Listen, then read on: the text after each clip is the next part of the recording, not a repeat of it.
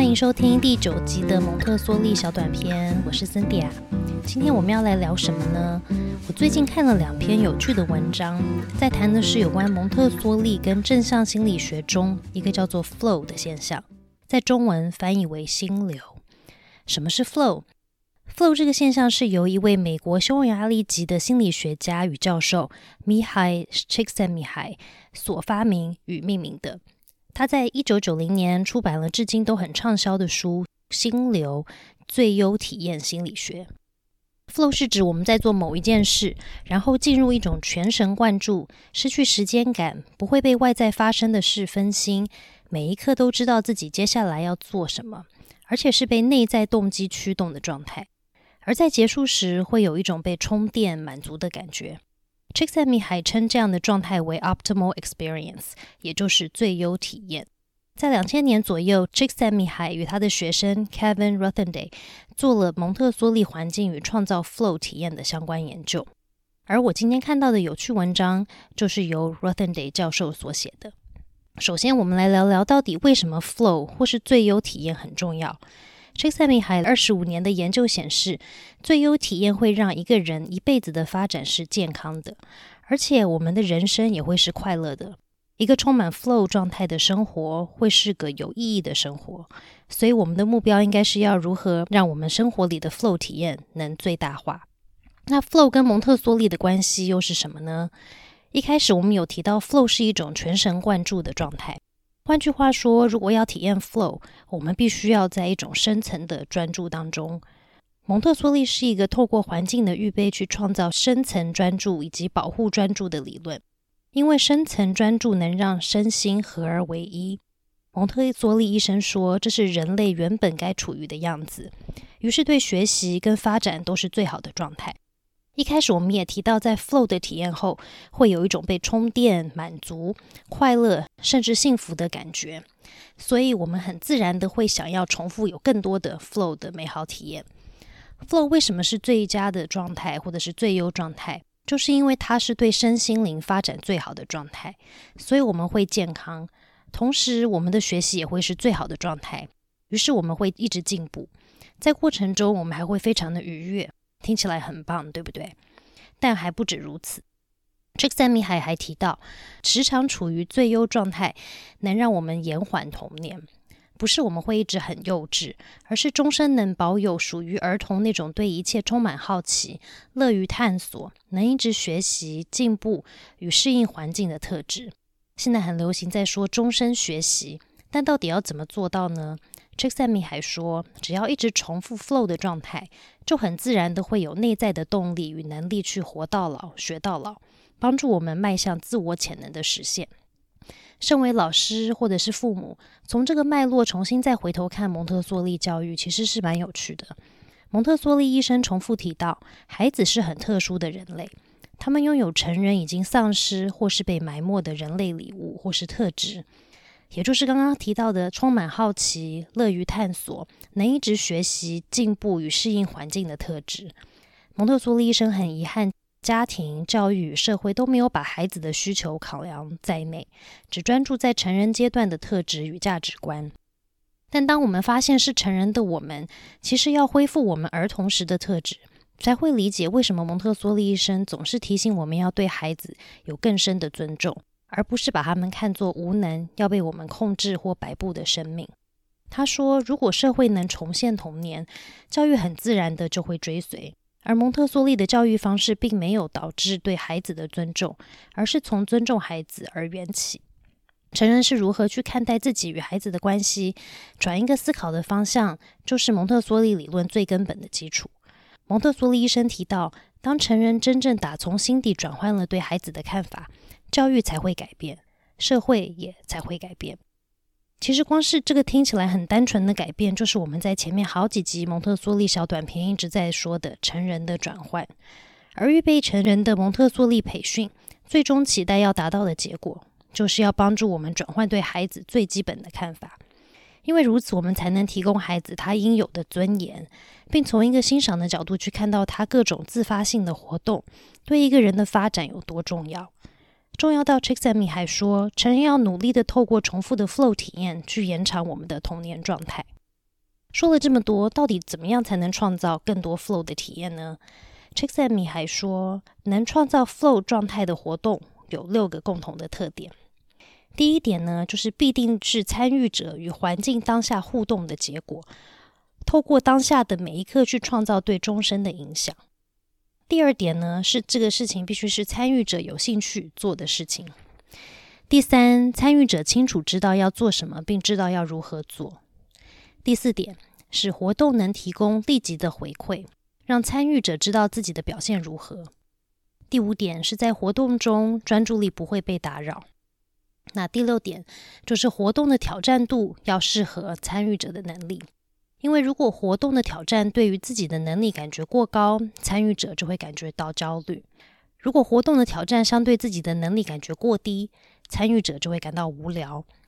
而当活动的挑战相对于自己的能力来说，感觉是稍微超过的，参与者则会感到很大的满足。听了上面的六点呢，就可以理解为什么 Jake s a m i 还与 Rothendale 的研究发现蒙特梭利的环境能帮助孩子创造最优状态。第一个呢，就是人类与环境当下的互动。执行蒙特梭利理论呢，就是一个预备好的环境，让孩子与环境产生互动的体验。第二点就是兴趣，蒙特梭利成人必须透过仔细、中立的观察，去发现孩子的兴趣，然后在预备环境时，提供孩子可以自发的去选择自己兴趣的自由。因为教具的设计符合敏感期，并且根据观察，依照孩子的兴趣与能力摆放在环境里，所以孩子会有内在动机去选择他来工作。如果孩子没有自发的去选择一个工作呢，成人就要发挥自己另一个很重要的职责，就是利用对孩子的了解，去引导他自愿的去做这个工作，或是在隔天修正环境来帮忙孩子与环境中的工作产生互动或是连接。第三点呢，蒙特梭利成人会透过示范，让孩子清楚的知道自己要怎么做，或者是要如何做一项工作。第四点。蒙特梭利教具的设计就是会及时提供孩子回馈。例如，孩子在放置或排序不对一个教具的时候，他很快就会自己发现，不需要透过成人的指正，而且孩子会发现后很自然的去做修正。第五点，蒙特梭利成人必须继续练习观察与等待，透过观察去发现孩子什么时候正在深层的专注，不但自己不能去打扰，还要确保其他人也不会去打扰孩子。如果孩子开始呈现无聊，可能表示这项工作已经对他的能力来说太过简单，是时候要介绍下一个阶段再困难一点的工作给他了。或是孩子可能开始躁动，可能表示在孩子工作的时候遇到了无法突破的困难而感到很焦虑。这时成人可能需要重新再示范一次工作，或是呢可能要先介绍给孩子。能让他养成可以帮助他成功完成前面这项工作的另外一份工作，帮他养成必须具备的一些其他的能力。第六点呢，就是同样要透过观察，成人要在环境里提供刚刚好对孩子当下的能力来说有一点挑战，但又不会太挑战的工作。所以，如果能做到上述的几个点，孩子进入 flow 的机会就能变高。成人呢，也可以透过观察去验证。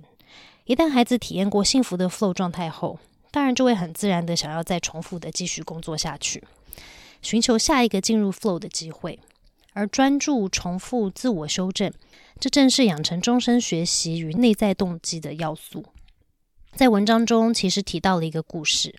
当时蒙特梭利医生就是因为观察到一个小女孩在做把不同大小的圆柱体插入刚好尺寸的洞口这项工作时。蒙特梭利医生发现，她专心到完全无法被环境里发生的任何事而分心。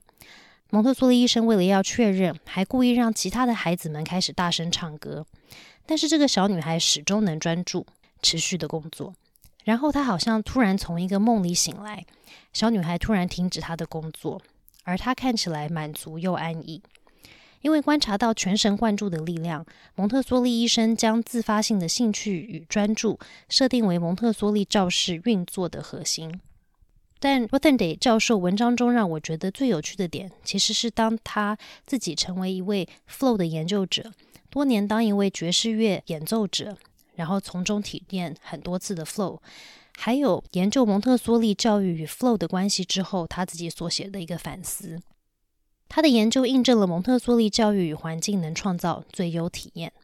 r o t h e n d 分享认为，蒙特梭利培训的重点其实是要帮助成人启动自己的内在动机，而与孩子一起相处的过程中，又可以一直探索、学习、重复的体验 flow。在文章中，他引用蒙特梭利医生对成人预备的一段话，他是这样说的。一位成人必须充满好奇。当你觉得已经预备好自己时，只爱孩子是不够的。你必须先爱与理解宇宙。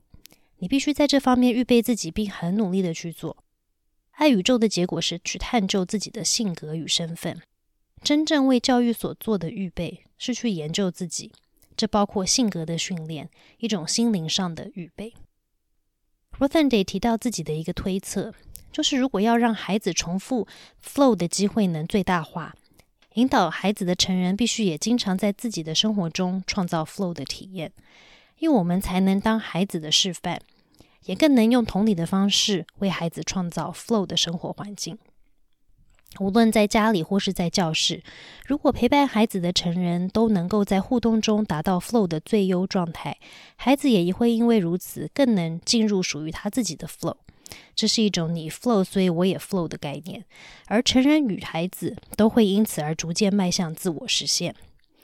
我自己真的从来没有从这个角度去思考过，我跟我的小孩或者是跟孩子的关系与互动。以 Ruthenday 来说，他是透过爵士乐的演奏来重复体验 flow。那我们自己呢，在生活里是不是有能让我们全神贯注、感到满足的活动呢？如果没有，今天听完小短片后，是不是可以依照前面所提到的如何创造 flow 的六个点，去寻找属于我们自己的 flow 体验呢？我们的人生是一刻一刻堆叠出来的。蒙特梭利医生 c h i c k s a m i h a i 与 Ruthendal 提醒我们。幸福的时刻发生在我们透过专注，让身体与心智合而为一。在这一刻，我们的智力与能力透过我们的身体行动，能突破挑战，发挥创造力，让生命发挥到极致。所以，期待我们与孩子在日常生活中都能有更多 flow 的体验，一起拥有快乐、满足与有意义的人生。蒙特梭利小短片，下次见喽！